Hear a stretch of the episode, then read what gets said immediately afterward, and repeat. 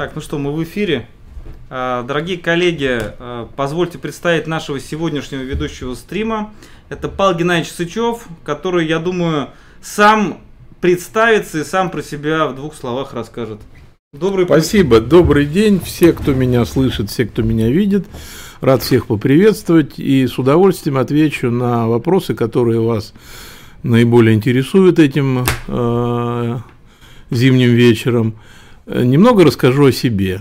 Я 34 года отработал в органах внутренних дел, начиная с должности милиционера патрульно-постовой службы, э, был следователем, э, потом возглавлял следственный отдел и последние 19 лет работал в следственном департаменте МВД на газетном переулке, дом 6, где дослужился до должности заместителя начальника управления, звание полковника юстиции. Сейчас я в отставке, пенсионер. А, те годы, которые я как бы честно отдал а, своей родине, дают мне право, в общем-то, выбрать для себя более, э, скажем так, спокойную работу. Хотя, конечно, отдыхать еще рано, но, во всяком случае, такой путь я прошел. Естественно, готов а, поделиться а, в меру возможного, в меру допустимого теми интересными моментами, тонкостями, нюансами своей предыдущей службы. Готов ответить на вопросы, касающиеся работы следователей, правоохранительных органов в целом, какие-то проблемные болезненные вопросы готов осветить. Не могу не обойтись без маленькой саморекламы. Я кандидат юридических наук, защищал диссертацию на юридическом факультете МГУ. И сейчас э, готовлю там же докторскую диссертацию. Так вот, в январе 2020 года вышла моя монография, которая называется «Производство по делам о преступлениях в сфере экономической и предпринимательской деятельности». Естественно, как и это принято, монография излагает основные мои э, научные идеи, э, которые будут отражены в диссертации. Соответственно, э, эта монография, она полезна не только ученым, но и, наверное, практикам тоже, и студентам. И я там всегда везде обосновываю свои умозаключения и выводы на практике, на эмпирических материалах, на конкретных материалах уголовных дел. Смысл, собственно говоря, в чем? А, последние несколько лет, ну где-то начиная отсчет мы ведем с 2009 года. Начиная с 2009 года принимались э, большое количество федеральных законов, э, их вот на сегодняшний день 16, э, в которых установлен особо либеральный режим уголовного судопроизводства в отношении предпринимателей. Это все э, проводится под лозунгом смягчения уголовной ответственности, избавления предпринимателей от чрезмерного пресса и так сказать, давления со стороны правоохранительных органов. Э, в свое время бытовало мнение, и сейчас отчасти бытует, что руками следственных органов э, захватывается бизнес, э, и такие меры пресечения, как заключение под стражу, используются исключительно для того, чтобы лишить человека его собственного бизнеса. И даже если он, допустим, потом будет освобожден из-под стражи, уже к тому времени уже как бы бизнес его захвачен и разрушен. Вот. Это я не свое мнение высказываю, это известное, широко бытующее, особенно в среде самих предпринимателей. Я не буду говорить, как я к этому отношусь, просто в своей э, научной работе я постарался проанализировать с точки зрения соответствия доктрине уголовного процесса все эти статьи. У нас установлен специальный режим заключения под стражу, то есть по общему правилу предпринимателей под стражу заключать нельзя – у нас особый порядок возбуждения уголовных дел. Есть э, норма, которая предусматривает прекращение уголовного преследования э, в том случае, если предприниматель выплатил денежную сумму за причиненный ущерб и внес сначала был пятикратный размер этого ущерба, сейчас он снижен до двухкратного. Он э, значит, носится в федеральный бюджет и уголовное дело прекращается. Вот такие у нас льготы. Соответственно, я не мог остановиться только на этом в научной работе и одновременно постарался э, сформулировать предложение по совершенствованию уголовного процесса в части э, противодействия наиболее таким изощренным и особо опасным видам экономических преступлений, э, в том числе совершаемых с использованием так называемых фирм-однодневок – я предлагаю признавать их в уголовном процессе орудиями преступления с последующей их конфискацией их имущества и ликвидацией в э, уголовно-правовом порядке, прямо в приговоре суда. А, есть такая фигура, скажем так, а, немножечко загадочная, как бенефициарный владелец юридических лиц. Вот они, по моим наблюдениям, часто остаются в тени уходит за рамки уголовной ответственности. У меня есть конкретные предложения, как это исправить. Поэтому советую всем прочитать монографию. А, в интернете вы сможете найти а, мой адрес электронной почты. И если у кого-то есть какие-то конкретные критические замечания, предложения и прочее, я с удовольствием их почитаю и по возможности отвечу. А вот. Ну, а, я думаю, что так я кое-что рассказал о своей персоне. А, тут уже начали у нас поступать вопросы от слушателей. Мой отец ветеран МВД, всю жизнь в МВД. Раньше, говорит, проще было работать. Почему сейчас кадровый состав не очень профессионален? Вопрос такой, непростой, я бы сказал. Действительно, раньше было проще – я уже, наверное, буду переходить на более понятный, доступный для слушателей язык. Вот э, в моей практике было два уголовных дела о финансовых пирамидах. Это когда э, молодые люди организовывали коммерческие организации и под различными предлогами привлекали деньги вкладчиков, граждан и в основном получалось так, что потерпевшими по делам оказывались пенсионеры, пожилые люди, а, те, кто соблазнился каким-то сказать, достаточно высоким доходом, который можно было бы, по их мнению, получить без труда. И э, вот эти потерпевшие, эти остались без денег, в результате чего деньги были похищены, и мошенники в отношении которых я расследовал уголовные дела, растратили все либо на личные нужды, либо вывели деньги куда-то в, э, в заграничной юрисдикции. Я вот этот пример привел пока только для одного.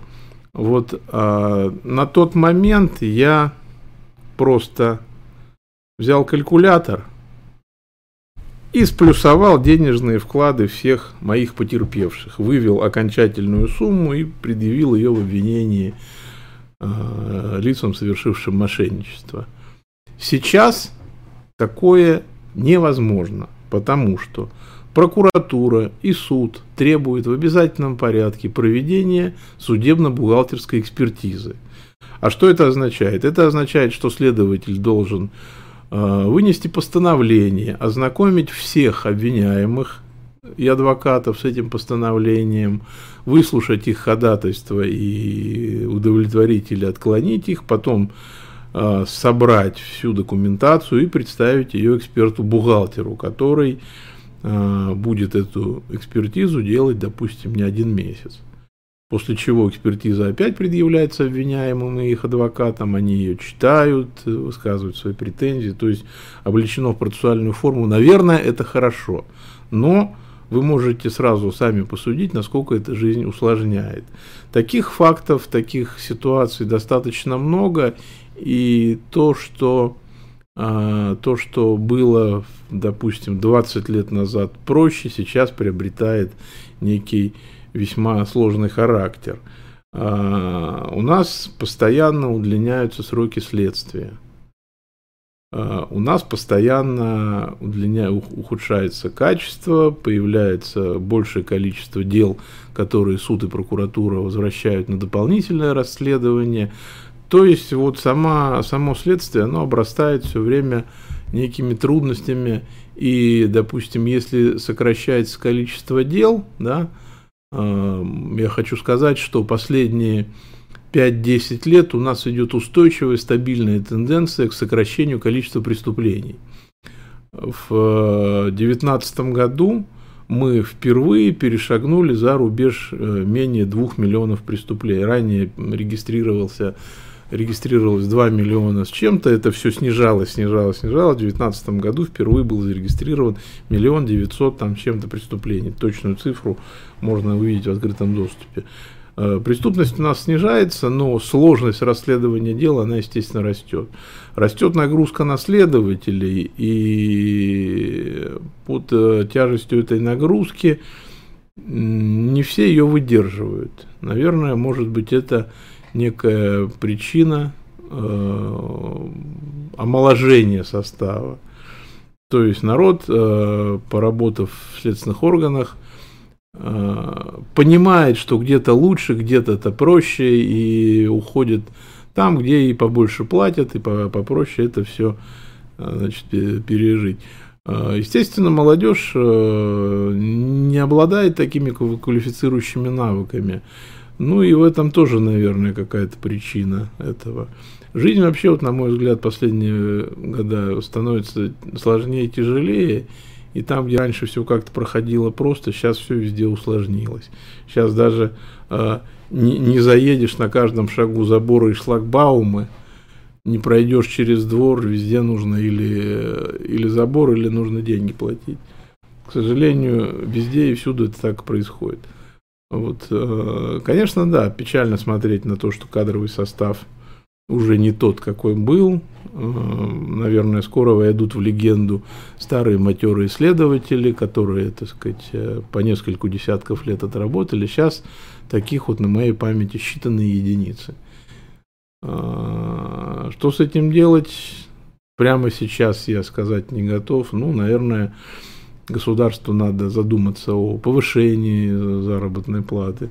Наш президент не далее, как э, в прошлом своем э, послании федеральному собранию отметила, а что ж, это самое, если у них нагрузка такая, давайте мы увеличим количество, давайте повысим им зарплату. Помните, да, наверное, этот эпизод? Я считаю, что это правильно, и надо будет Э, наверное, нашему государству на эту тему каким-то образом думать, как-то повышать. Иначе, к сожалению, ситуация не исправится. А, но вообще, э, допустим, в Следственном департаменте, откуда я на пенсию ушел, в следственной части работают очень профессиональные сотрудники, готовые расследовать и банковские мошенничества и связанные с внешнеэкономической деятельностью. Целое управление занимается расследованием преступлений в сфере наркобизнеса. Если доведется, я немножко о механизмах расскажу. А, там нужны очень хорошие знания, высокая квалификация, и они с этим справляются. Во всяком случае, хотя бы то, что преступность снижается, говорит о том, что органы внутренних дел – э, выполняет свою работу так, как надо. Со своими оговорками, но в целом, в общем-то, справляются. Вопрос. Я защитил только диссертацию по теме интеллектуальная собственность, хотел про ОРД, получил интеллектуальную собственность. Ну вот этот вопрос я не очень понял. Если э, автор этого вопроса защитил диссертацию, я думаю, что его надо поздравить, э, пожелать дальнейших научных э, открытий. Но я, к сожалению, интеллектуальную собственность не могу осветить в полном объеме, в таком, как, наверное, хочет тот, кто задал этот вопрос. Ваше отношение тому, что СК РФ имеет сейчас право делать почти все экспертизы, я поражен. Приказ 511 МВД всегда хватало. Сейчас, они, сейчас еще и СК. Они почти все экспертизы могут провести, даже медицинские.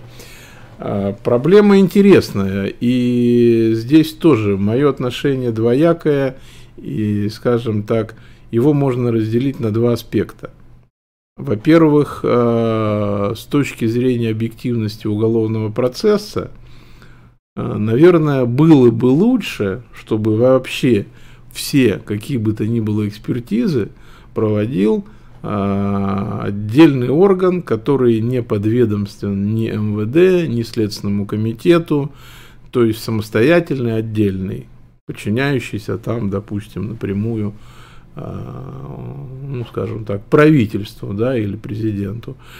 А, собственно говоря, а, идеология вот проведения самих по себе экспертиз, она такова. Следователь не обладает специальными познаниями во многих областях и назначает экспертизу с той целью, чтобы получить компетентное мнение лица, которое сведущее в том или ином аспекте деятельности. А, то есть, э, условно говоря, вот э, бывает, что по делам назначают правовую экспертизу. Я всегда в период службы категорически против этого был, потому что следователь сам юрист, он сам имеет высшее юридическое образование, и он должен сам разбираться в правовых вопросах. Какая еще может быть правовая экспертиза? Но вот что касается других аспектов, особенно э, мне как э, лицу, которое специализировалось на экономике, э, близко такие вопросы, как бухгалтерская экономическая экспертиза. Здесь без, в некоторых вопросах, без мнения специалиста обойтись просто невозможно предположим, когда речь идет о преднамеренном банкротстве, это очень сложная категория дел, для того, чтобы возбудить уголовное дело и э, его потом направить в суд, нужно доказать, что совершено там, обществом, его руководителями ряд сделок, которые привели к ухудшению финансового состояния и в конечном итоге повлекли неплатежеспособность этого юридического лица. Экспертиза достаточно сложная, и ее э, должен проводить специалист. Когда специалисты находятся в одном ведомстве, и когда на них можно оказать некое, ну, недавление, там, э, скажем так, наверное, объективность можно в определенной части поставить под вопрос.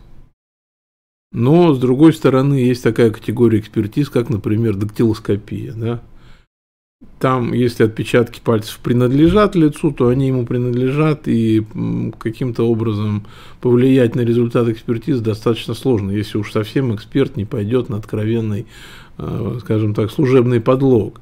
В таком случае он э, будет нести наказание. Так вот, а, вот именно с точки зрения чистой доктрины уголовного процесса, с точки зрения состязательности, с точки зрения обеспечения объективности полученных доказательств, наверное, было бы хорошо, если бы экспертизы проводили вообще независимые органы. Но есть еще и вторая сторона вопроса. Есть вторая сторона, и она не столько, а, скажем так, связана с интересами правоохранительных органов, сколько, наверное, с интересами потерпевших каждое лицо имеет право на а, быстрое и полное раскрытие преступления, совершенного в его отношении, и на возмещение ему ущерба. От затягивания сроков следствия, от волокита по делам главным образом страдают потерпевшие. А, если экспертиза будет проводиться в отдельном органе, это всегда будет влечь и затягивание сроков, и, скажем так, недостаточно интенсивное проведение этих экспертиз. Ну, я слово, может быть, не совсем удачное выбрал, да, понятно, о чем я говорю. Когда следователи, оперативники, эксперты находятся под одной крышей, всегда есть возможность повлиять на э, быстроту, если там чего-то не хватает, эксперт донести, э, всегда все вопросы неясные решить, и э, даже, скажу вам больше, приветствуется такая практика, как согласование с экспертами вопросов, которые следователь должен ему поставить. То есть в таком случае эксперт уже знает, что от него хотят, и он экспертизу проводит, э, что называется, быстро без задержек. А, вот. И вот эти две стороны вопроса, они всегда будут находиться на разных полюсах, и э, где-то, наверное, крайние вещи, они всегда будут вредны, нужно выбирать золотую середину. По медицинской экспертизе вопрос следующий. Для того, чтобы проводить судебно-медицинскую экспертизу, надо проходить аккредитацию в э, Министерстве здравоохранения, получать соответствующую лицензию. Требования в таких случаях должны быть в штате этого учреждения э, медики с высшим образованием, исключительно специализирующиеся только на медицинских делах. Поэтому э, вот этот вопрос на моей памяти так э, до конца и не решен. И в Следственном комитете медицинские экспертизы, они в определенной степени проводятся не совсем законно. Я, к сожалению, не могу сейчас точно и, э, что называется, актуально этот вопрос осветить, но вот именно так, э, такая проблема была, и она до конца на сегодняшний день так и не решена. Э, соответственно, в МВД было выбрано такое направление медицинские экспертизы, все психиатрические по определению тяжести, степени тяжести вреда здоровью, все проводились в специализированных медицинских учреждениях. Мы, по крайней мере, требовали, а, требовали именно такого подхода. Вот. А, кто-то хочет почитать нашу мою монографию. Ну вот э, в МГУ есть э, магазин юридической книги, она там точно продается. Вообще ее выпустили тиражом 3000, поэтому кто хочет, тот может. Ну, можете заказать, наверное, через интернет. Добрый вечер. Можете ли вы высказаться по поводу обвинительно-состязательного уголовно-процессуальной модели, применяемой в США, где, как пишет Головко, есть две папки уголовных дел защиты и обвинения? Замечательный вопрос, и я вам больше скажу. Головко мой научный руководитель по моей диссертации, научный консультант. И не далее, как э, в декабре прошлого года, в МГУ проводилась конференция, посвященная 125-летию со дня рождения Михаила Соломоновича Строговича. Если люди знакомы с уголовным процессом, они эту фамилию хорошо знают. Головко выступал как раз как один из, э, один из основ, ну, как это сказать, инициаторов такой конференции. Выступал с докладом, и я прекрасно знаю его позицию, и то, что написал автор этого вопроса, не совсем так. Во-первых, исторически сложилось так, что в континентальной Европе в романо-германской части э, состязательный инквизиционный процесс установился. То есть это что означает? Это означает, что прежде чем дело будет передано в суд, оно подлежит э, расследованию, сбору доказательств и, соответственно, а, вот в полном объеме та состязательность, которая присутствует в уголовном процессе Соединенных Штатов, она на нашем уровне а, ну, просто невозможна. И мнение того же Головко а, о полной состязательности на стадии предварительного следствия говорить нельзя. О повышении гарантии прав защиты субъектов уголовного процесса говорить можно, говорить нужно, но не нужно эту палку перегибать, как это, например, вот сейчас с предпринимателями происходит. А, поэтому то, что сейчас у нас, это у нас на стадии предварительного следствия процесс обвинительный, и от этого никуда не денешься. А, причина этим, этому, я считаю, причина этому следующая – мы, значит, всегда имеем дело с лицом, совершившим преступление, посягнувшим на конституционные права граждан, иногда на его жизнь, иногда на его личную свободу, на его имущество. посягнувшие на важные государственные отношения, посягающие на здоровье населения. И э, вот это лицо, ну, и само, само преступление, да, которое им совершено, оно не дает нам права, э, что называется, э, тут заниматься состязательностью. Мы должны максимальным образом защитить потерпевшего и максимальным образом защитить интересы государства. Поэтому у нас так э, установилось. Конечно, когда э, сторона обвинения работает, э, за ней огромная государственная машина, у каждого следователя есть армия оперативных сотрудников, есть колоссальные права, изоляторы, экспертные учреждения, о которых мы только что говорили, а у обвиняемого только один адвокат. И э, вот в этой ситуации, конечно же, как-то вот не очень укладывается в голове, как можно обеспечить состязательность. Но э, уже непосредственно в самом суде должна состязательность быть в полном объеме. То есть должно быть полноценное судебное рассмотрение, э, обе стороны должны иметь э, полностью э, уравновешенные права, суд должен.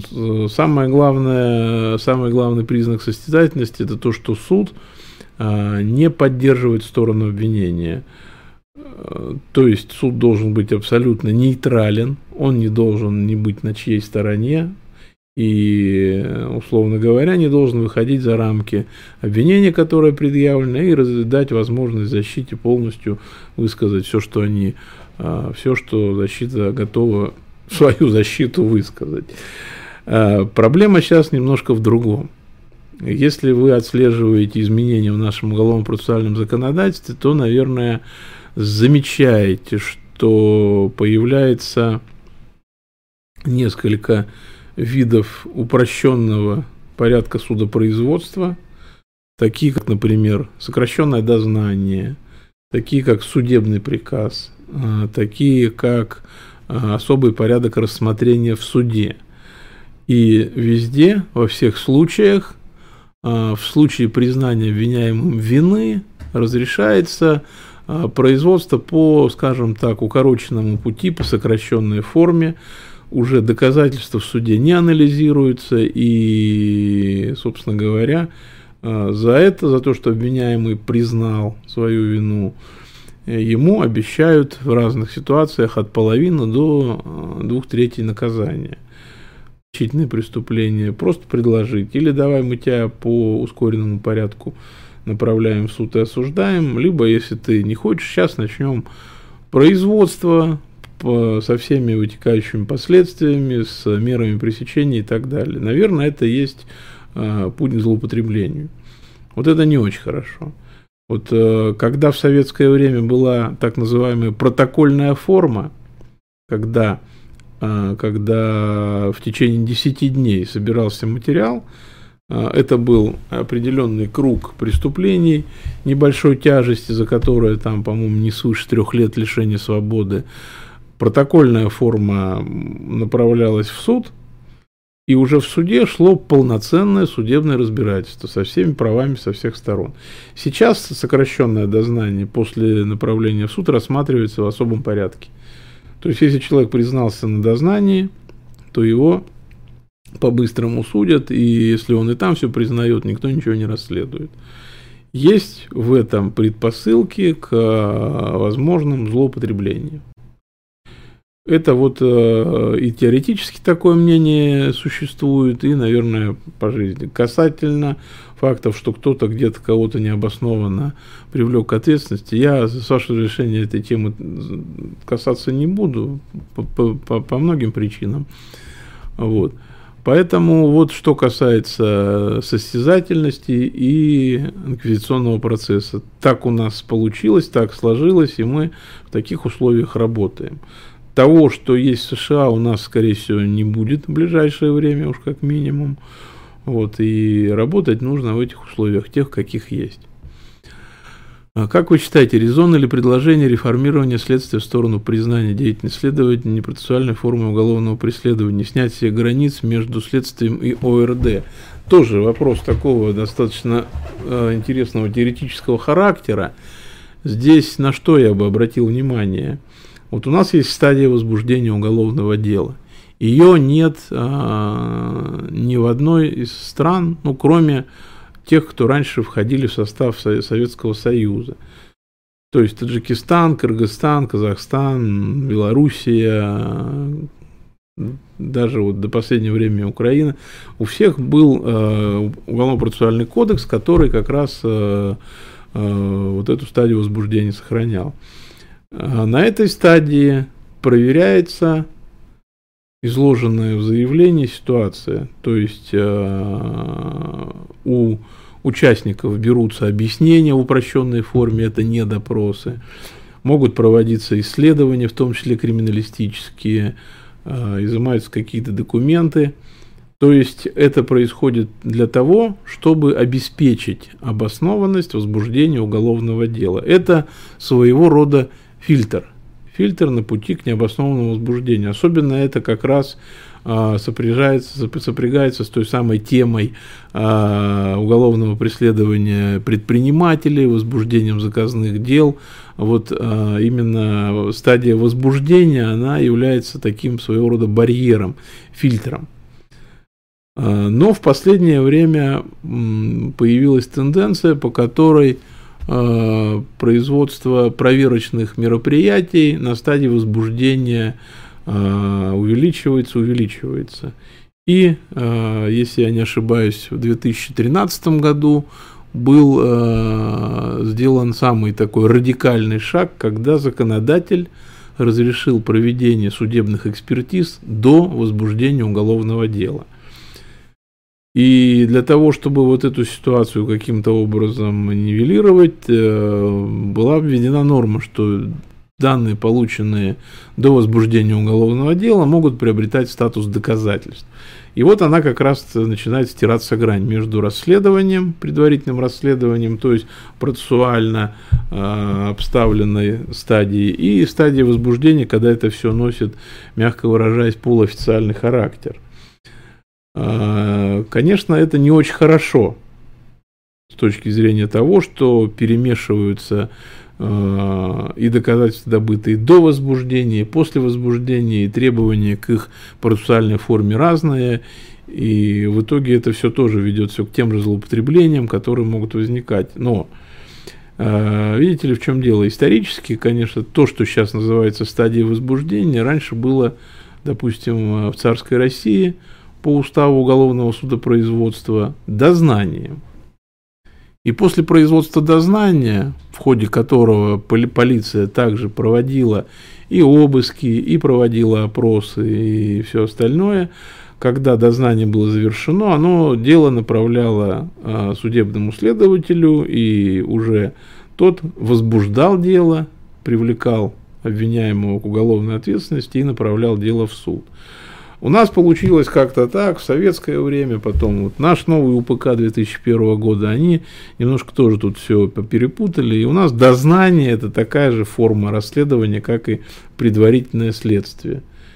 А, и дознаватели, следователи а, проводят те же допросы, а, назначают те же экспертизы, точно так же э, избирают меры В чем разница, непонятно. Ну, разница в том, что дознание, как правило, преступление небольшой и средней тяжести, а следствие все-таки тяжкие, особо тяжкие. И вот, а, и вот э, скажем так, э, дознание то, которое было до возбуждения, но почему-то стало после вот эта вот ситуация тоже ненормальная, и, э, допустим, простой человек нас на улице не поймет, почему одни называются дознавателями, другие следователями. Для этого надо полностью переписывать в УПК. И вот когда у нас стадия возбуждения начинает обрастать процессуальными действиями, я все-таки вижу в этом тенденцию того, что наш уголовный процесс потихонечку движется к европейским стандартам потому что как раз, э, например, во Франции или в Германии там предварительное следствие проводит только следственный судья. А, до этого полиция проводит только дознание. И как раз для стадии дознания характерно сбор материалов именно такими а, не процессуально заформализованными мероприятиями. Опрос, какие-то там исследования, значит, изъятие каких-то документов, это все такое, как бы, а уже вот там потом судейский следователь или следственный судья они это оценивают и уже начинают принимать процессуальные решения. Вот, скорее всего, а, вот туда это все объективно, независимо от воли законодателя, движется. И, видимо, мы когда-нибудь к этому в конечном итоге и придем. Как говорится, дай бог. А, в такой модели уголовного процесса фигура защитника является более значимой, нежели у нас. Это, значит, к чему было? Наверное, это было к вопросу, диспози... к вопросу состязательности. Ну да, естественно, когда состязательный процесс, фигура защитника приобретает более весомую роль, а, с этим не могу не согласиться. Здравствуйте, у меня вопрос, как от молодого следователя, расследующего преступления экономической направленности. Подскажите, есть ли надежда на улучшение организации следственной работы? Надежда, она всегда есть и видят э, наши руководители и минусы, и видят э, там, где тяжело. Ну, я еще раз вам, вас адресую к тому посланию президента Федеральному собранию, где он как раз и говорил о том, что вот следователь не вызывает по нескольку месяцев обвиняемого на допрос, то ли он в отпуске был, то ли где, и если уж у них так тяжело, давайте им штат увеличим или там зарплату подымем. То есть э, знают о наших проблемах. Ну, наверное, надо понимать так. Если у нас в государстве проблемы, то они, наверное, есть и в правоохранительных органах. И для того, чтобы в правоохранительных органах проблемы решились, наверное, должны проблемы решиться в государстве, в его экономике и, наверное, в мире вообще. Поэтому нужно терпеть, нужно работать. Я вот э, молодому следователю скажу так. Э, в 92 году меня назначили на должность следователя УВД Черемушки, Юго-Западного округа. И я проработал следователем три года. Для меня вот эти три года э, слились в один рабочий день. Я э, с утра заступал на дежурство, получал дела с арестантами, задерживал, там что-то расследовал, ночь дежурил, с утра начинал свои дела в суд заканчивать, готовить, ехал в тюрьму. В тюрьмах вообще тогда было э, хитрые адвокаты, они все занимали очередь с ночи. Чтобы попасть в изолятор к обеду, нужно было в 5 утра приезжать и вставать в очередь. Вот так было. Я не знаю, сейчас вроде бы это получше. У нас было так. И, э, в общем-то, тяжело было всегда. Работа следователя, она всегда тяжелая, наверное, вот в нашем обществе была. Э, если человек работает, если он работает хорошо, честно, то его заметят и продвинут. А в руководителях уже, так сказать, где-то на уровне округа, на уровне субъекта федерации – но оно всегда полегче, поинтереснее и более, так сказать, такая работа и творческая, и не настолько тяжелая. Поэтому, ну, единственный способ это доказать свое а, профессиональное кредо, доказать свою профессиональную состоятельность и выбиться в руководителя, а там будет легче. Вот я считаю так. Поэтому действуйте. Так, здравствуйте. Как вы считаете, может ли свидетель отказаться от дачи показаний по 51 если раньше он выступал в качестве подозреваемого? Спасибо. А, ну, во-первых, сама ситуация смоделирована интересно. То есть подозреваемый а, сначала был подозреваемым, потом стал свидетелем. Но мое мнение, что по 51 статье может отказаться любой участник уголовного процесса – Э, если оно правильно, э, если этот отказ правильно замотивирован, он же ведь как гласит, если показания могут быть использованы против близких родственников и самого дающего показания, он отказаться имеет право. Вот подозреваемый может отказаться от дачи показаний просто, ничем не мотивируя. Потому что никто не имеет права его принуждать даче показаний. Свидетель только в том случае, если считает, что его показания могут быть использованы во вред. И, на мой взгляд, это можно сделать в любое время, в любом процессуальном статусе, независимо от того, кем он был раньше и кем стал сейчас. Все-таки это Конституция, ее надо понимать буквально. Здравствуйте, знакомы ли вы с формой предварительного расследования в Беларуси? Николай Сурженко спрашивает, «Э, вы знаете, белорусы к нам приезжали, они у нас даже вот и на конференции были в МГУ, и неоднократно причем. Насколько я знаю, там такая же форма предварительного расследования, как и у нас. Там э, возбуждается уголовное дело, идет расследование, э, прокурор утверждает обвинительное заключение, дело поступает в суд, где уж не знаю в какой степени, так ли, как у нас, может быть лучше, может быть как в Штатах. Ну, вроде как состязательность в Беларуси в судебном заседании имеет место быть. Вот. Ну, к сожалению, я правильно, э, к сожалению, я предметно и углубленно этот вопрос не изучал и на 100% компетентно сказать не могу. Здравствуйте. Мне 27 лет, работаю инхаусом, считаю себя начинающим юристом, читаю труды наших цивилистов, но не знаю, как дальше двигаться, как преуспеть в профессии. Прошу дать развернутый ответ. Спасибо вам.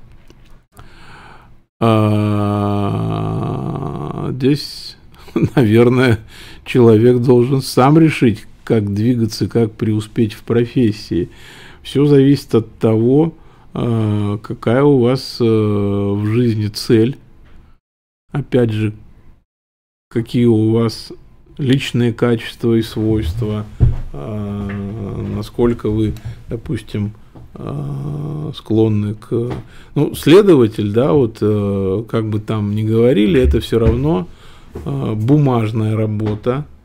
Я вот э, курсантам университета имени Кикати всегда говорю, если вы хотите бегать э, за преступниками с пистолетом, стрелять, то вам надо идти, э, ну, наверное, даже не в опера, потому что даже оперативник, он сейчас больше занимается бумажной работой. И следователь-то это и тем более. Поэтому, ну, наверное, надо идти в какой-нибудь спецназ или еще куда. Вот. Наверное, нужно, ну, если вы начинающий юрист, наверное же вы э, так сказать, какое-то учебное заведение заканчивали или заканчиваете, или учитесь. Надо попробовать поработать э, в тех или иных структурах.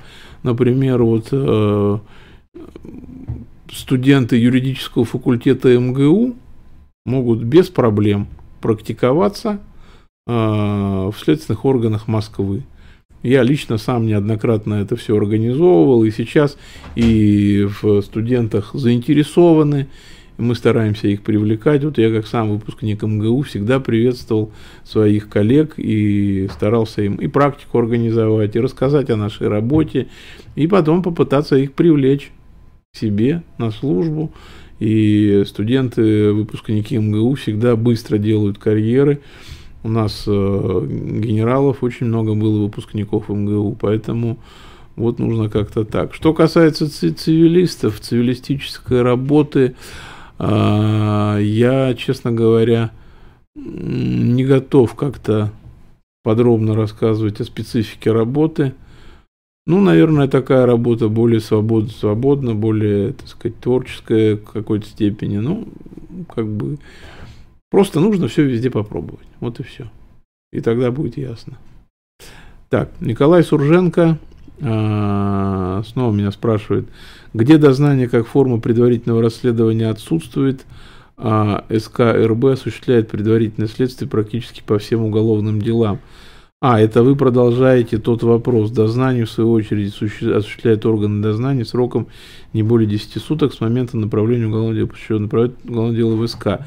Ну вот я только что говорил об этом, говорил о том, что наша стадия возбуждения, она как раз по факту выполняет роль как раз дознания.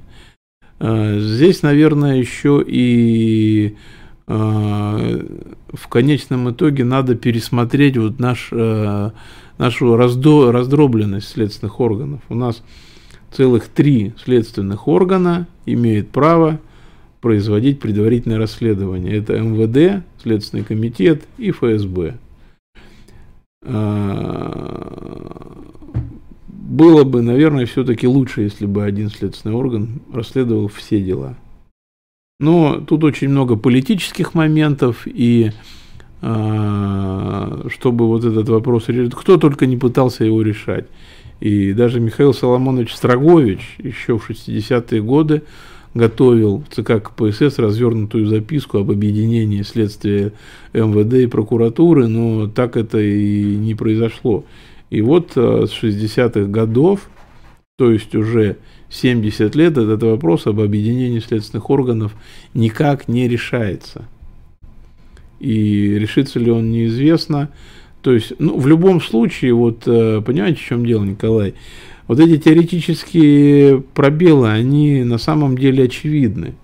Вот я э, сегодня упоминал своего научного консультанта по диссертации Головко Леонида Витальевича. Он тоже обращает внимание на то, что вот у нас есть дознание, есть следствие.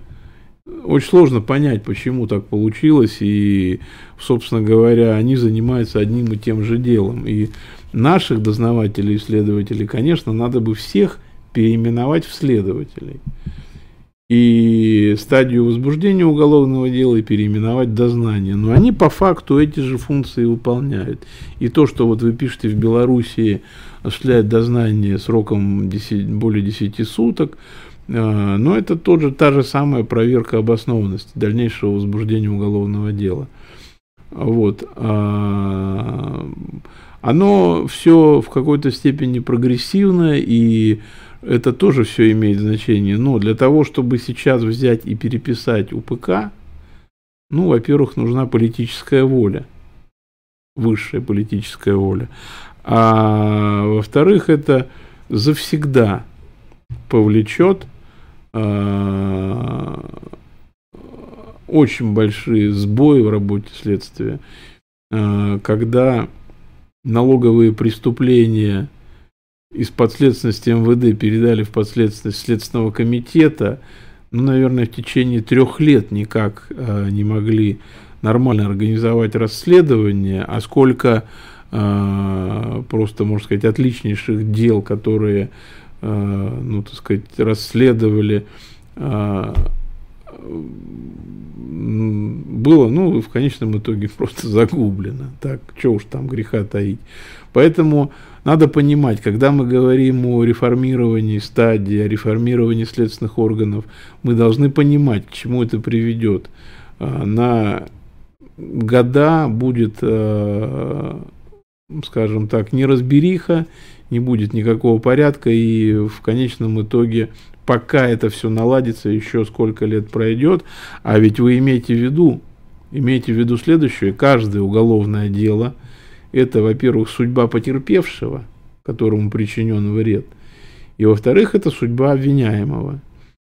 На э, второй аспект тоже надо внимание обратить. Э, мое глубочайшее убеждение, если человек не понес заслуженного наказания, то через какое-то время он рано или поздно начнет заниматься тем же самым. Поэтому вот так вот э, разваливая дела и э, пуская дела на самотек и как бы избавляя от уголовной ответственности злодея, мы в итоге э, плодим в определенной степени безнаказанность, и в результате преступность продолжается и растет. Поэтому надо ли вот так махать шашкой, я не убежден. Я думаю, что при всей допустим, э, привлекательности э, вот европейской модели или модели, которая у нас была в уставе уголовного судопроизводства 1864 года, наверное, э, надо еще много-много подумать, чтобы чтобы, так сказать, не наломать дров. Пока вот некие какие-то точечные реформы, наверное, были бы правильные, но, к сожалению, я в своей монографии об этом написал. Законодатель у нас еще в некоторой степени хромает и э, принимают законы, знаете, как бы далекие от совершенства. Я даже знаю ситуации, когда в законопроекте были допущены ошибки, а их так и приняли, и в итоге они так и попали в уголовный, уголовно-процессуальный кодекс. Не буду конкретно показывать пальцем, но эти примеры есть. Я, слава богу, и в Государственной Думе неоднократно заседал, и в администрации президента, занимался этими проектами, поэтому я знаю, что говорю. Так, каким должен быть надзор прокурора за следствием и ОРД? Похоже, он вовсе отсутствует. Знакомый надзирающий прокурор говорит, что его форма допуска не позволяет ему знакомиться с нужными материалами ОРД. А, но здесь я что хочу сказать. Конечно же, прокуратура скучает по временам, когда они возбуждали уголовные дела сами. Прекращали уголовные дела сами. Сейчас у них таких полномочий нет. Наверное, это э, очень как бы сокращает их полномочия. Что касается надзора прокурора, ну, э, главное, главное, поддержание обвинения в суде у прокуратуры осталось. И главное, что для этого нужно, у прокурора осталось право утверждать обвинительное заключение. То есть это говорит о том, что в конечном итоге, да, вот исторический прокурор это ведь а, инструмент обвинения, инструмент обвинения государства – как его создавал Петр I, как всевидящее око государева и как, э, сказать, э, блюститель законов. И, соответственно, прокуратура свою главную функцию, которая на нее возложена, это поддержание обвинения в суде, она ее выполняет. Согласно канонам э, уголовного процесса, обвинение в суде должно быть отделено от предварительного расследования. Это опять же, мы опять же возвращаемся к той же европейской модели. И именно э, в том, что прокуратура не может сама возбудить дела или прекратить их, уже вот в этом как раз и заложен элемент объективности. В этом, я считаю, ничего плохого нет. Э, по крайней мере, прокурор никогда не пропустит суд э, дело с э, необоснованным обвинением. И это главное. А то, что, допустим, за следствием у него недостаточно процессуальных полномочий по надзору, ну, я не считаю, что это так. Прокурор вносит требования. Я точно знаю, что ко всем прокурорским требованиям, ну, по крайней мере, на уровне федеральном следственном департаменте на уровне Москвы всегда относятся очень внимательно. А, прокурор наделен полномочиями порядке 37 статьи УПК вносить требования о возбуждении уголовных дел. И это тоже, как правило, неукоснительно соблюдается. Поэтому, а, наверное... Ну а что касается а, отсутствия формы допуска а, и невозможности знакомиться с материалами УРД. Но я опером никогда не был, поэтому ничего здесь не могу сказать. Ну, по-моему, в прокуратуре э, можно также получить и вторую форму допуска, и первую, и абсолютно свободно знакомиться с материалами и э, МВД, и ФСБ, и вот, например, в Генеральной прокуратуре в этом проблем нет. А, вопрос, будем молиться, чтобы Следственный комитет отвалился окончательно и, наконец, все следствие перейдет в МВД. Ну, вот на этот вопрос я бы ответил скорее да, чем нет. Какой, на ваш взгляд, самый эффективный способ заставить следователя расследовать уголовное дело в ситуации, когда постоянно отказывают в возбуждении дела по очевидным обстоятельствам – Михаил Камышанский. При условии, что на момент обжалования постановления об отказе по 125 УПК начальник следствия уже отменил постановление следователя, материал проверки снова вернулся к следователю. такой механизм позволяет вести доследственную проверку годами. Заранее спасибо. Михаил, вопрос тоже весьма актуальный. А, во-первых, не будем забывать, что а, срок проведения доследственной проверки 30 суток. Не днем больше, ну, соответственно, меньше можно. И то и имейте в виду, что продлевать проведение доследственной проверки до 30 суток можно только в случае проведения ревизии, документальной проверки, экспертизы, а, исследования трупа, документов, в общем, перечни все исчерпывающе приведены. 30 а, суток это, ну вот скажем так, и много, и мало. Для того, чтобы возбудить дело по разбойному нападению или по краже или по э, хранению оружия или хранению наркотиков, я думаю, этого более чем достаточно. Здесь дело надо возбуждать дежурные сутки.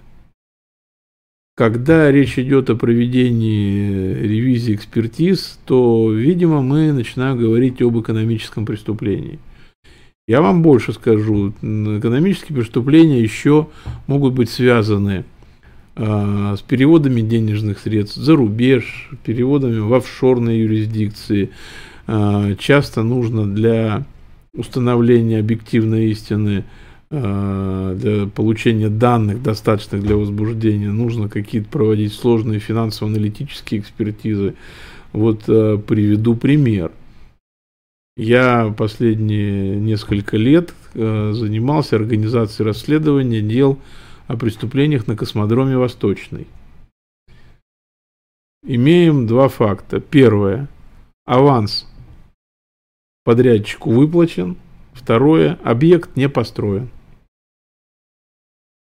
И вот именно таким образом большинство уголовных дел на космодроме Восточный возбуждалось. Суммы там все достаточно серьезные. Там, по-моему, ниже 100 миллионов. Просто никаких подрядов не было. И вот представьте, на миллиард Выплачен аванс. Технический комплекс космодрома Восточный в эксплуатацию не сдан. А, спрашивают а, следователи у генерального директора подрядной организации, в чем проблема? Он говорит, а я все сделал, все построено, вот, пожалуйста, стоит технический комплекс.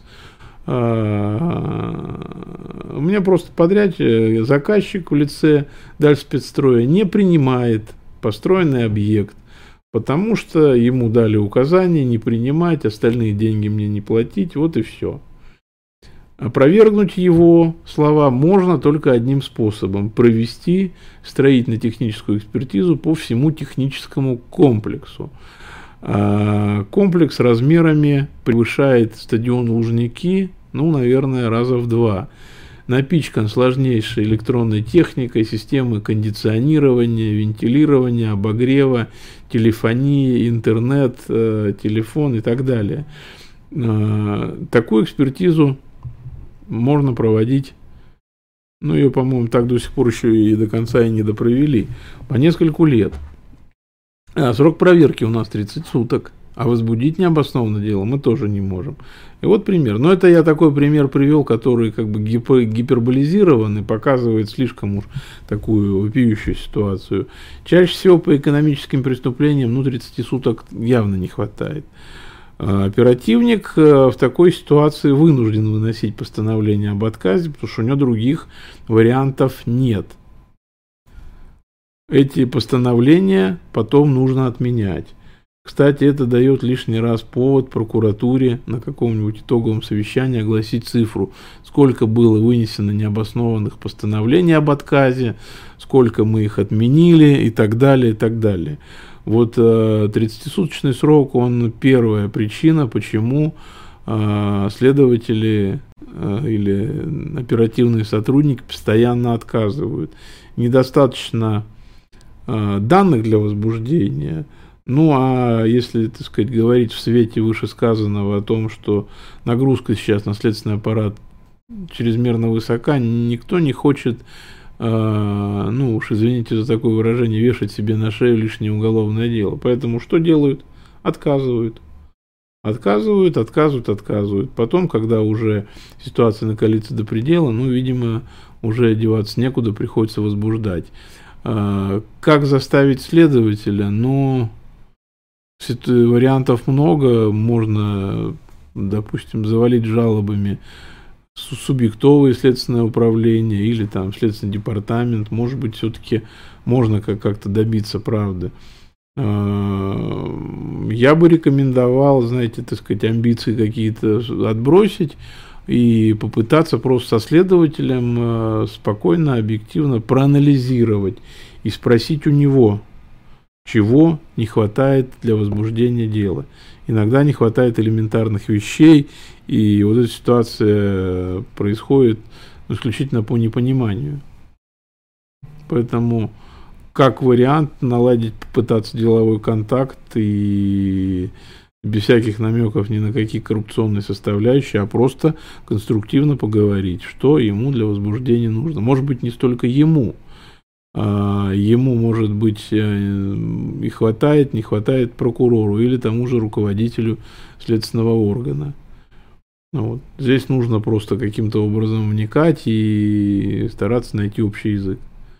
Ну а вот то, что у нас эти 30 суток выделены законом, я а, с одной стороны, понимаю, что этого недостаточно, и можно было бы, наверное, а, этот срок каким-то образом удлинять. Но с другой стороны, к сожалению, а, у нас уже сформировался такой менталитет, если сроки убрать и никто не будет ничего контролировать, то никто ничего его вообще делать не будет. Поэтому, ну, пока вот надо с этими 30 сутками жить. Возможно, что правильно было бы ввести а, процессуальный механизм еще продления сроков этих, чтобы не выносить отказные постоянно. Но, опять же, вопрос, до какого предела их можно продлевать. Вот предварительное следствие можно продлевать до бесконечности. А, я знаю случаи, когда срок следствия составлял 110 месяцев. То есть это уму непостижимо, но реально дела такой срок расследуются. Это связано с э, финансовыми пирамидами, там, где потерпевшие живут по всей стране, там, где, допустим, э, вот э, опять же к вопросу о реформировании. Если помните, были упразднены следственное, следственное управление по федеральным округам. Осталось только в Северо-Кавказском федеральном округе следственная часть. Естественно, пока там эти дела раздали, пока там в них вникли, прошли года, пока их снова начали расследовать. Вот как вариант. Поэтому э, все здесь как бы достаточно э, так э, непросто. Поэтому следователя надо не заставить, а надо ему помогать. Помогать. А, вопрос. Ваше отношение к специализированной юстиции. У нас специализированные суды военные. Как считаете, расширение специализированных судебных институций благо или лишняя бюрократия? Ну, на мой взгляд, достаточно судов общей юрисдикции уголовных и военных. Я не вижу причин не расширять их, не сужать. А, другой вопрос – Другой вопрос заключается в том, что нагрузка несопоставима.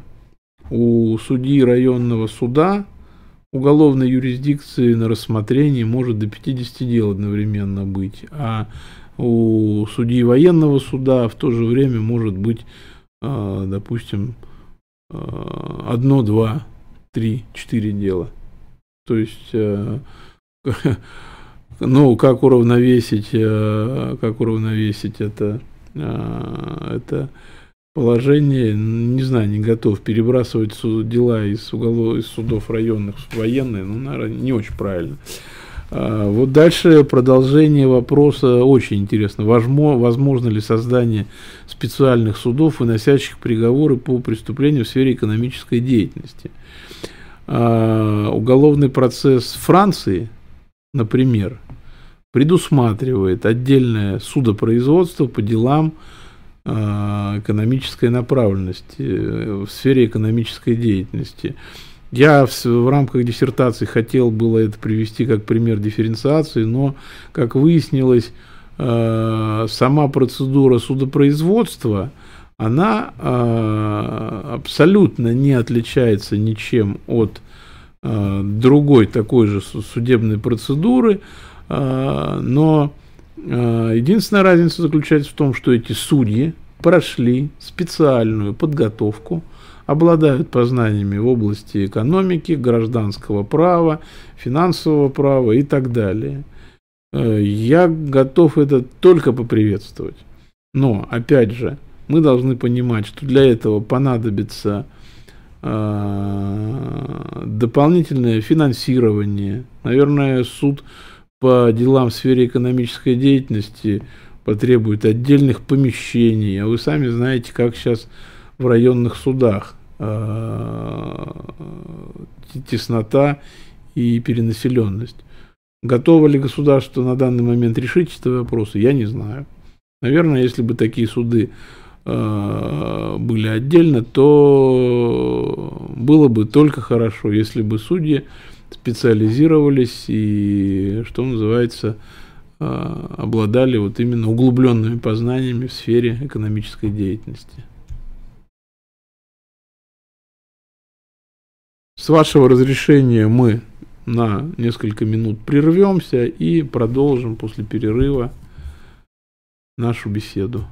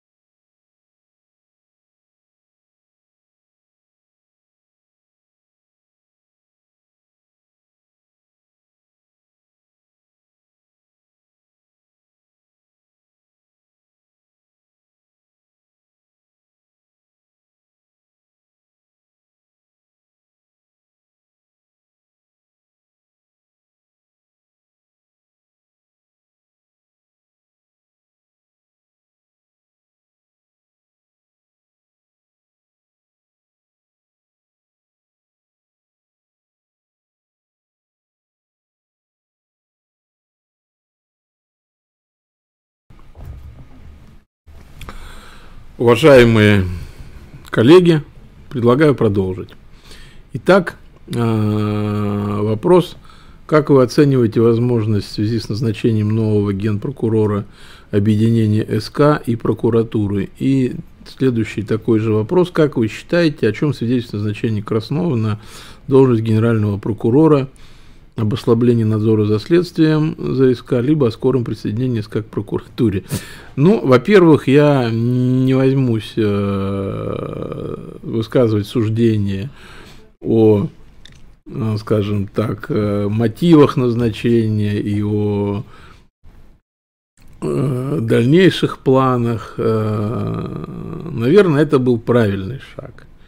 Наверное, все прекрасно знают, что сын генерального прокурора, очень успешный бизнесмен, тоже, наверное, это в определенной степени, э, скажем так, ну, я бы сказал, как бельмо на глазу. Э, вопрос объединения двух следственных органов, он очень сложный. Он очень сложный. Я уже про это говорил.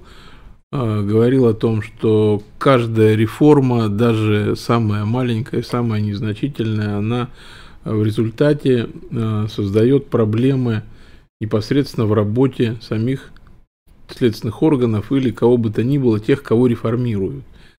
А, малейшее изменение влечет передачу дел, затягивание сроков, потерю каких-то набранных доказательств или каких-то схем, связей или чего бы то ни было. То есть э, это все э, всегда надо быть готовым к тому, что будут перебои. Государство заинтересовано в чем? В том, чтобы э, уголовное судопроизводство шло своим чередом, чтобы оно как бы не прерывалось, чтобы люди, совершившие преступление, понесли заслуженное наказание, чтобы потерпевший получил возможность компенсировать причиненный ему вред и так далее, и так далее. То есть э, вот сейчас, на сегодняшний день, правоохранительные органы и э, следственные органы, в частности, с выполнением своей задачи справляются. Хотя бы потому это видно, что допустим, лет 10 назад в отдельных районах Москвы лучше было бы не появляться.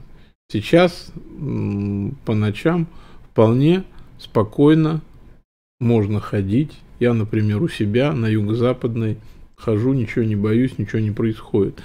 А, определенный негативный фон создают, а, создает приток трудовых мигрантов, ну, к сожалению, от этого деться некуда, как вы все прекрасно знаете, страдает от этого э, вся Европа, и мы, как э, вы понимаете, не, стало, не стали исключением, и определенный какой-то э, всплеск преступности, он обусловлен при, приездом э, в Россию представителей южных республик. К сожалению, это так, и от этого никуда не денешься. А, но, тем не менее, несмотря на это, а, уровень преступности постоянно снижается, уровень уличной преступности постоянно снижается, по экономическим преступлениям, по ним сегодня было слишком много-много-много вопросов, и э, уровень экономической преступности тоже снижается. У нас сейчас э, количество экономических преступлений, э, ну, что-то около 100 тысяч. Хотя, если я не ошибаюсь, году в 2005, например, там 500-600 тысяч выявлялось. То есть э, экономическая преступность сократилась в разы. Это говорит о том, что наши органы э, достаточно хорошо выполняют свою работу. Очень болезненный вопрос э, связан с уголовным преследованием предпринимателей.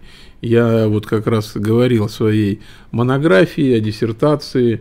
Я попытался в теоретических вопросах разобраться, но э, я еще знаю и политическую подоплеку. Мне довелось поучаствовать э, в, в подготовке многих федеральных законов, законопроектов, на, направленных на это. Э, и надо понимать, что э, есть Э, две полярных точки зрения. Первая – это та, которая преобладает э, в среде предпринимателей. Если к вам пришла полиция, значит, они пришли либо по заказу, либо они пришли деньги вымогать. Э, меня году в 2015 газета «Ведомости» просила прокомментировать исследование компании PricewaterhouseCooper, которая, опросив определенное количество предпринимателей, выяснила, что 70% таковых были объектом необоснованных действий со стороны предпринимателей и а, мошеннических действий со стороны коллег, либо ждут этого я тогда прокомментировал так. А, посмотрите на наш бизнес. Нормальным явлением в среде российского бизнеса является постоянное желание, а, ну, скажем так, обмануть, скажем так, оттяпать что-то лишнее, а, забрать то, что плохо лежит – добить слабого, загробастать бизнес. То есть вот э, предприниматели, они не стесняются этого, они так и живут, они так и, условно говоря, друг к другу относятся. И когда человек сам относится таким образом к своим партнерам, он, он естественно, э, того же самого ожидает и обратно. Наш э, российский бизнес, он, к сожалению, далек от обычаев делового оборота, которые сформировались за 200 лет а, на том же Западе, в тех же Соединенных Штатах. А, даже королева Англии сказала, мы строили нашу экономику 200 лет, а вы хотите это сделать за 10. Поэтому постоянное ожидание каких-то неправомерных действий со стороны а, правоохранительных органов – это точка зрения предпринимателей.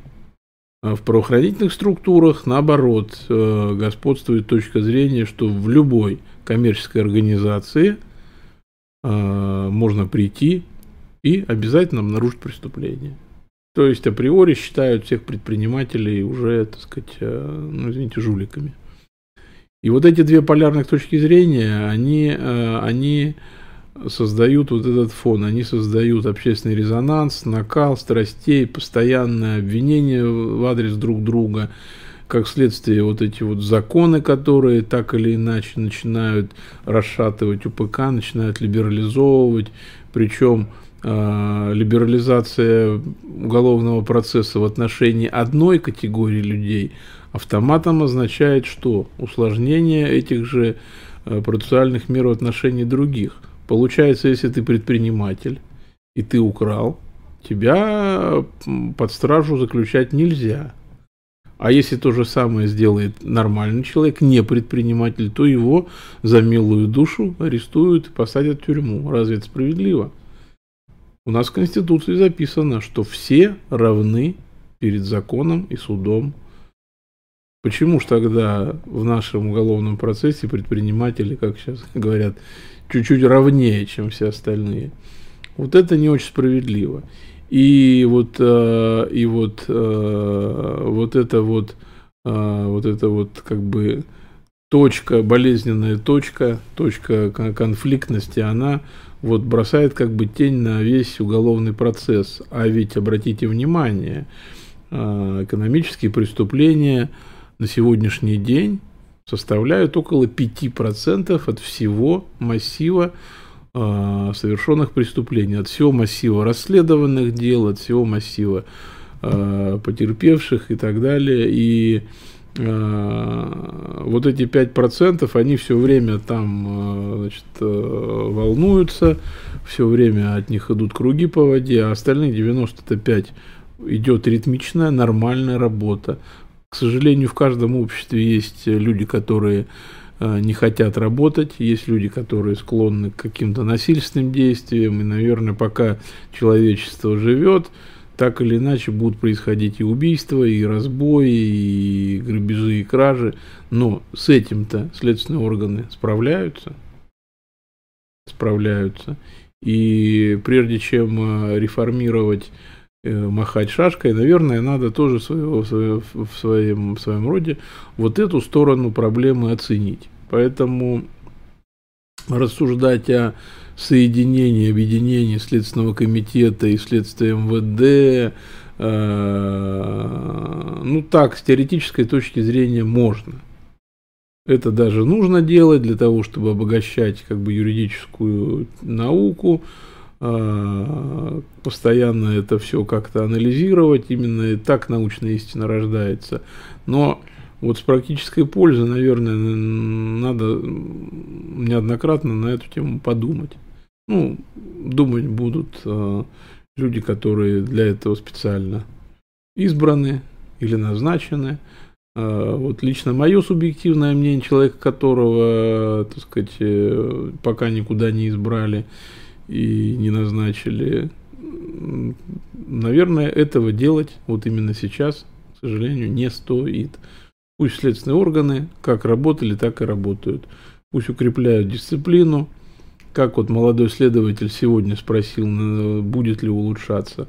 Вот улучшать это все, э, снижать нагрузку, освобождать людей от чрезмерных, э, чрезмерной нагрузки, повышать им зарплату, и тогда все будет хорошо.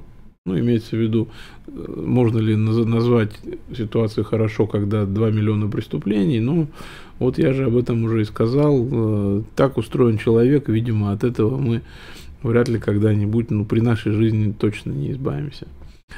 Как вы считаете, когда в России перестанет существовать палочная система, в большинстве своем сотрудники правоохранительных органов работают на статистику? А, ну, во-первых, система палочная вряд ли перестанет существовать, потому что если ее отменить, то и сотрудники вообще перестанут работать. Собственно говоря, как таковую палочную систему никто никогда не приветствовал. И знаете, э, спускать э, какой-то план, вот вам надо выявить 100 преступлений, а вам 200, это неправильно, и этого сейчас нет. Чтобы вы поняли смысл существования вот этой вот э, системы подведения итогов, это ведь не вопросы, почему вы не выявили там столько или не расследовали столько, всегда э, все итоговые результаты э, выясняются в сравнении. Э, если, допустим, два административных округа, два следственных управления в административных округах, работая в одинаковых условиях, один из ста уголовных дел закончил 10, а другой из 100 уголовных дел закончил 50, то, наверное, у первого надо бы спросить, а почему же у вас так получилось? И опять же, никогда, а, вот по крайней мере на моем веку, просто так а, необоснованно и огульно всех а, привлекают, снимают с должностей и так далее. Во всяком случае, какие-то причины этого руководство ищет и, наверное, дает оценку по заслугам. И э, если уж действительно руководитель какого-то подразделения совсем не занимается работой, а занимается чем-то другим, тогда его результаты видны. И поэтому вот эти сравнительные как бы анализы, они, я считаю, э, некоторую обоснованность имеют. План спускать никогда не нужно, но по удельным весам – Э, допустим, сколько из э, находившихся в производстве закончили вы, а сколько они, посмотреть надо. И у того, у кого совсем плохо, наверное, спросить надо. Вот так сейчас наша палочная система, палочная система устроена. Э, как вы относитесь к благотворительности как форме возмещения ущерба по преступлениям с формальным составом против порядка управления, для цели прекращения дел с назначением судебного штрафа. А, уж не намек ли это на уголовное дело в отношении актрисы, которая, так сказать, была задержана с наркотическим средством. Ну, как можно относиться? Как раз Леонид Витальевич Головко защищал докторскую диссертацию на предмет альтернативы уголовному преследованию. То есть это подразумевается возможность прекращения уголовного преследования или избрания других форм вместо ортодоксального направления дела в суд и рассмотрения его в суде. Вот он считает, что альтернатива уголовному преследованию – это общемировая тенденция, и все уголовное судопроизводство мира, оно все, в общем-то, а, движется в направлении расширения этих альтернатив. Конечно же, нельзя а, что-то делать вот а, не подумав и применять эти альтернативы, условно говоря, там, где они выглядят совсем уж некрасиво. Мы все прекрасно знаем, что хранение наркотических средств в особо крупных размерах – это особо тяжкое преступление. И а, за его совершение а, дают сроки свыше 10 лет. И какой же тут может быть судебный штраф? Судебный штраф может применяться только по а, преступлениям небольшой и средней тяжести. Поэтому вот такие факты для меня, они у меня тоже вызывают недоумение. Но отдельные факты, отдельные факты, это, это отдельные факты. А что касается в целом всей тенденции и всего э, направления развития уголовного судопроизводства в мировом масштабе, то развитие э, различных э, форм э, прекращения уголовного преследования с возложением на обвиняемых различных обязанностей, это все-таки, я считаю, правильно. Э, и не обязательно это может быть Э, денежная выплата, хотя в тех же Соединенных Штатах это настолько развито, что, например, э, когда обвиняемого вызывают в суд по преступлению небольшой тяжести, в повестке пишут, что вы можете быть приговорены к штрафу в размере 100, там, 200 или 500 долларов. Обвиняемый переводит эти денежные средства на депозитный счет суда, и в суд может просто не являться. Вот вам альтернатива уголовному преследованию. Есть альтернативы, заключающиеся в заглаживании вреда, есть э, альтернативы, заключающиеся в э, общественных работах и так далее. Этих форм достаточно много. Кому интересно, вот э, либо возьмите монографию Леонида Витальевича Головко, либо возьмите его диссертацию, автореферат. Он очень хорошо и таким достаточно доступным языком а, это все изложил. И очень многое станет понятным, поэтому вот на этот вопрос я считаю, что в целом, как тенденцию, ее надо развивать. Здравствуйте. Как вы считаете, возможно ли быть хорошим прокурором в уголовном процессе без опыта в следствии? Ну, хорошим прокурором можно быть всегда. Это, наверное, в первую очередь а, человеческая порядочность и Э, добросовестность. Что касается опыта вследствие, я думаю, конечно же, он полезен. Полезен однозначно, и э, очень э, многих следователей знаю, которые перешли в прокуратуру и эффективно там работают. Если есть такая возможность, если есть к этому желание, если потом, допустим, человек убежден, что у него в прокуратуре все нормально сложится, то, в общем-то, в целом а, это было бы хорошо. Хотя я знаю а, достаточно много прокуроров, знаю причем достаточно много девушек-прокуроров, которые мои однокурсницы, которые а, не работали никогда в следствии, но пошли в прокуроры. И все у них отлично. Единственное, Э, чтобы вот лично я рекомендовал будущим прокурорам, будущим и действующим, нужно участвовать в судах. В отдельных прокуратурах практикуется направление в суд для поддержания обвинения прокуроров всех уровней и всех специализаций. И по уголовным делам, и по гражданским делам они ходят в суд, и они там, как нигде, хорошо и четко видят и недостатки следствия, и минусы в уголовных делах, и проблемы, которые у судей возникают, и как иногда судьи э, уже прямо, можно сказать, выкручиваются из проблем, которые им создает и следствие, и прокуратура. И вот как раз э, для того, чтобы прокурор стал хорошим прокурором, в обязательном порядке нужно ходить в суд. А, обзор практики Верховного суда по судебным штрафам теперь позволяет направить деньги в благотворительный фонд в качестве возмещения ущерба государству, частности, по статье, по статье 228. Но это вот то, о чем мы только что говорили. А, но, если честно, я не видел это постановление, может быть, оно совсем недавно вышло, или обзор этот. А, мне кажется, что это не совсем правильно нужно соотносить э, возможность судебного штрафа и тяжесть преступления.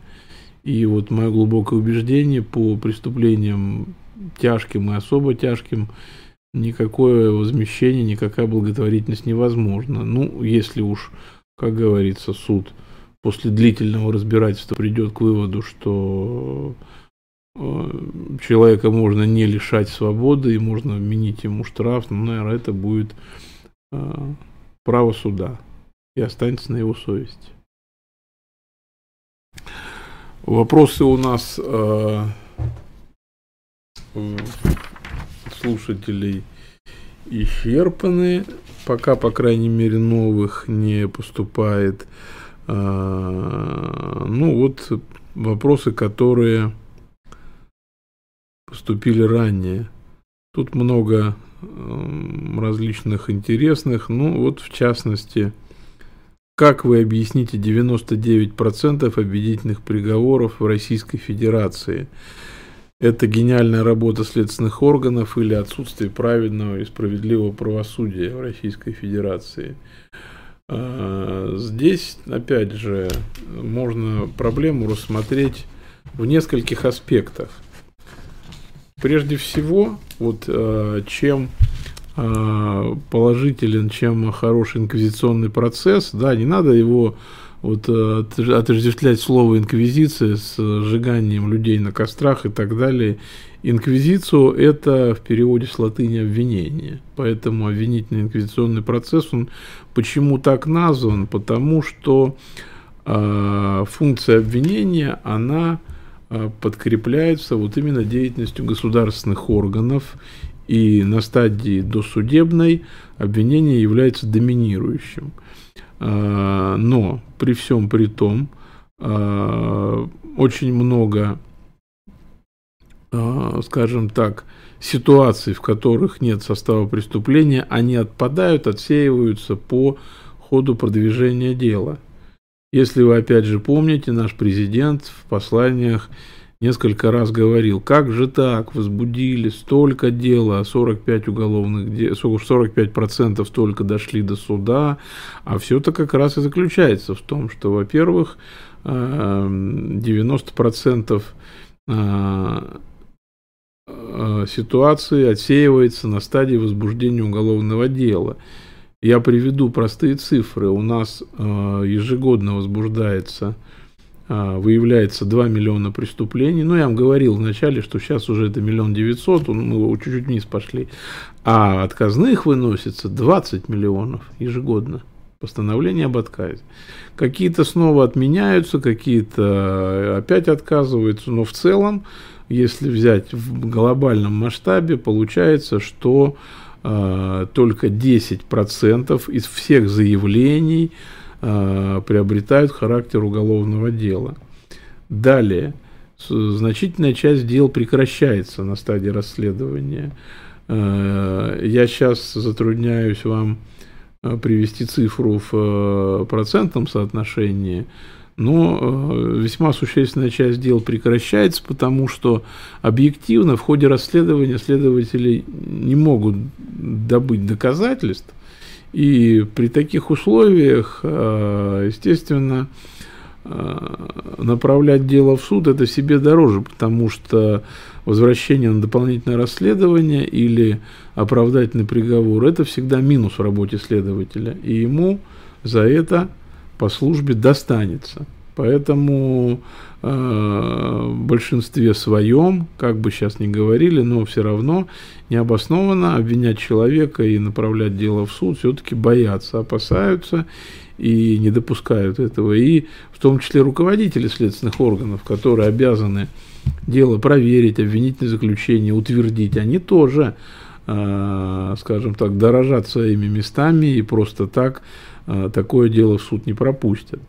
А, это, ну, условно говоря, там 97-95%. Это не то чтобы гениальная работа, так выстроен этот механизм. Ну, а что касается самих судей, самих судей, здесь сыграла свою роль, а, ну, как бы вам правильно сказать, борьба с коррупцией, да. Как только судья выносит оправдательный приговор, первое, что заинтересует председателя, а честно ли он это сделал? Ну, что греха таить-то, наверное, и судьи тоже подвержены коррупции. И где, как ни при вынесении оправдательных приговоров, а, как раз и есть вот сейчас как раз, вот сейчас как раз именно такой вопрос прозвучал. Как вы относитесь к тому, что суды не набираются смелости вынести оправдательный приговор, возвращать дело прокурору, чтобы следователь взял на себя ответственность прекратить дело? Ну, вот так вот я к этому отношусь. То есть, а, естественно, сказывается вот эта вот компанейщина, но она, видимо, уже не столько компанейщина, сколько директивная линия а, руководства судами. И э, судья, наверное, в ряде случаев не хочет выслушать обвинение в свой адрес в коррупции и э, оправдательный приговор э, выносить. Тем более, что это ну, в большинстве все-таки пограничные ситуации.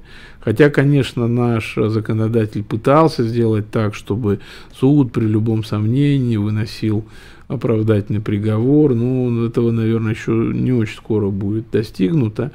Поэтому, да, так оно и есть. Действительно, судьи в ряде случаев опасаются это делать, дабы избежать обвинений в свой адрес. Не обязательно они возвращают дела прокурору. Иногда, а, вот опять же, пытаются найти некую альтернативную ситуацию, приговорить обвиняемого допустим, к условному сроку или штраф. И вот сейчас этот судебный штраф, он тоже дает такую как бы и лазейку с одной стороны, и с другой стороны альтернативу. И э, может быть человек, который э, попал в суд, оступился, там где-то глупость совершил, э, не будет иметь судимости. А судебный штраф судимостью не является. Как менять такую ситуацию, я не знаю. И, наверное, не знает никто а, и в этой стране, и в этом мире. Это вот э, какая-то такая сформировавшаяся по многим причинам ситуация, и, по всей видимости, ну, надо воспринимать это как должное. Но оправдательные приговоры выносятся. Есть судьи, которые не боятся, есть дела, в которых действительно не доказано, поэтому было даже какое-то какой-то рост оправдательных приговоров одно время, поэтому здесь все тоже не просто так, и как бы, и уж, наверное, 99% обвинительных приговоров это, ну, чересчур завышенная, э, чересчур завышенная цифра, завышенная цифра.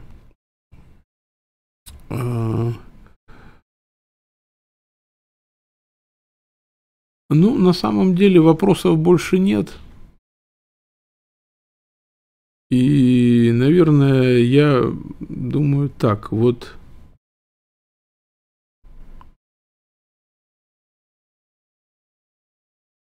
Вот опять э, спрашивают меня, правильно ли понял, что существуют успешные прокуроры именно с уголовной специализацией, э, без опыта в следствии. Если у таких людей, если они активно участвуют в судах, возможность реализоваться. Да, есть такие прокуроры, есть прокуроры, которые работают э, в Генеральной прокуратуре, они всю свою жизнь проработали в прокуратуре, но никогда дела не расследовали, но постоянно участвовали в судах. И, ну и успешность, э, нужно понимать, что э, нет универсального рецепта. Нельзя сказать, что вот поработай три года следователем, походи два года в суды, и ты будешь прокурором успешным. Все складывается из множества причин. Насколько человек э, квалифицирован, насколько он аккуратно и добросовестно подходит к своей службе, насколько он бережет свое доброе имя. Здесь э, все должно быть в совокупности. Э, мое глубочайшее убеждение, что добиться можно вершин в любом, в любом органе и э, главное честно, добросовестно и не жалея себя работать. Особенно когда а, человек, значит, а, как-то вот себя любимого не хочет перенапрягать, ну, это как э, одна из основных предпосылок того, что э, того, что у него может ничего не получиться. Держите себя в ежовых рукавицах, заставляйте себя работать, заставляйте себя повышать свое э, профессиональное, свой профессиональный уровень. А, ведите научную работу, а, напишите кандидатскую, очень хорошая школа для дальнейшего профессионального роста. И не только для, потому, что вы получите научное звание, а потому, что а, это структурирует мышление, помогает понять, как правильно сформулировать свои мысли, как их доказать, как их обосновать. Э, светлой памяти Гуценко Константин Федорович, научный руководитель мой, и мой, и Уголовко, он мне один раз вопрос задал, который на всю мою жизнь повлиял. Ты вот тут написал диссертации вот такой-то кусок, ты написал это для того, чтобы показать, какой ты умный, или ты хочешь, э, чтобы твои мысли поняли читатели? Я говорю, конечно, хочу, чтобы читатели.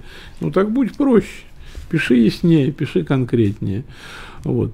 Ну и, соответственно, э, чтобы стать успешным прокурором, равно как и успешным следователем, не надо бояться тяжелой работы, не надо от нее прятаться, не надо скрываться, нужно честно работать. Э, я думаю, что все получится.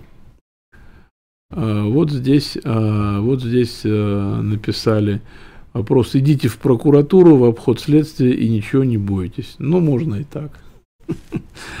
Ваше отношение, что результаты ОРД не обжалуются по статье 125. А, ну, как бы есть УПК, есть ОРД. Результаты ОРД, я думаю, что в суде можно обжаловать по другим основаниям, как решение государственных органов. Можно ли привлечь к ответственности несколько лиц за неосторожное причинение вреда третьему лицу при обоюдной вине заподозренных и потерпевшего? Трое двигали тяжесть, зная об опасности, один умер. Ну, мне что-то, э, я подозреваю, это задача из какого-то уголовно-правового практикума. Не знаю, наверное, можно, для этого нужно провести расследование, изучить все обстоятельства дела, и тогда можно дать ответ. А, обжалуется только если в рамках поручения проведения УРМ в рамках уголовного дела. А, ну вот а, еще раз повторю, что я оперативным сотрудником не был и судить о тонкостях оперативной работы, обжалования в судах, ну, к сожалению, не могу. Уважаемые слушатели, зрители, большое спасибо, что мы с вами провели два замечательных часа. А, я думаю, что если какие-то вопросы у вас возникнут после и потом, направляйте их организаторам этих мероприятий. Эти вопросы до меня доведены будут, с удовольствием на все на них отвечу. Почитайте монографию, Ну а если кто учится в МГУ на юридическом факультете, приходите на кафедру уголовного процесса, мы с вами там сможем, наверное, увидеться лично. Большое всем спасибо, всего хорошего, всем удачи. Э, будущим прокурорам, следователям и правоохранителям желаю успехов. Всем э, до свидания, всем огромное спасибо.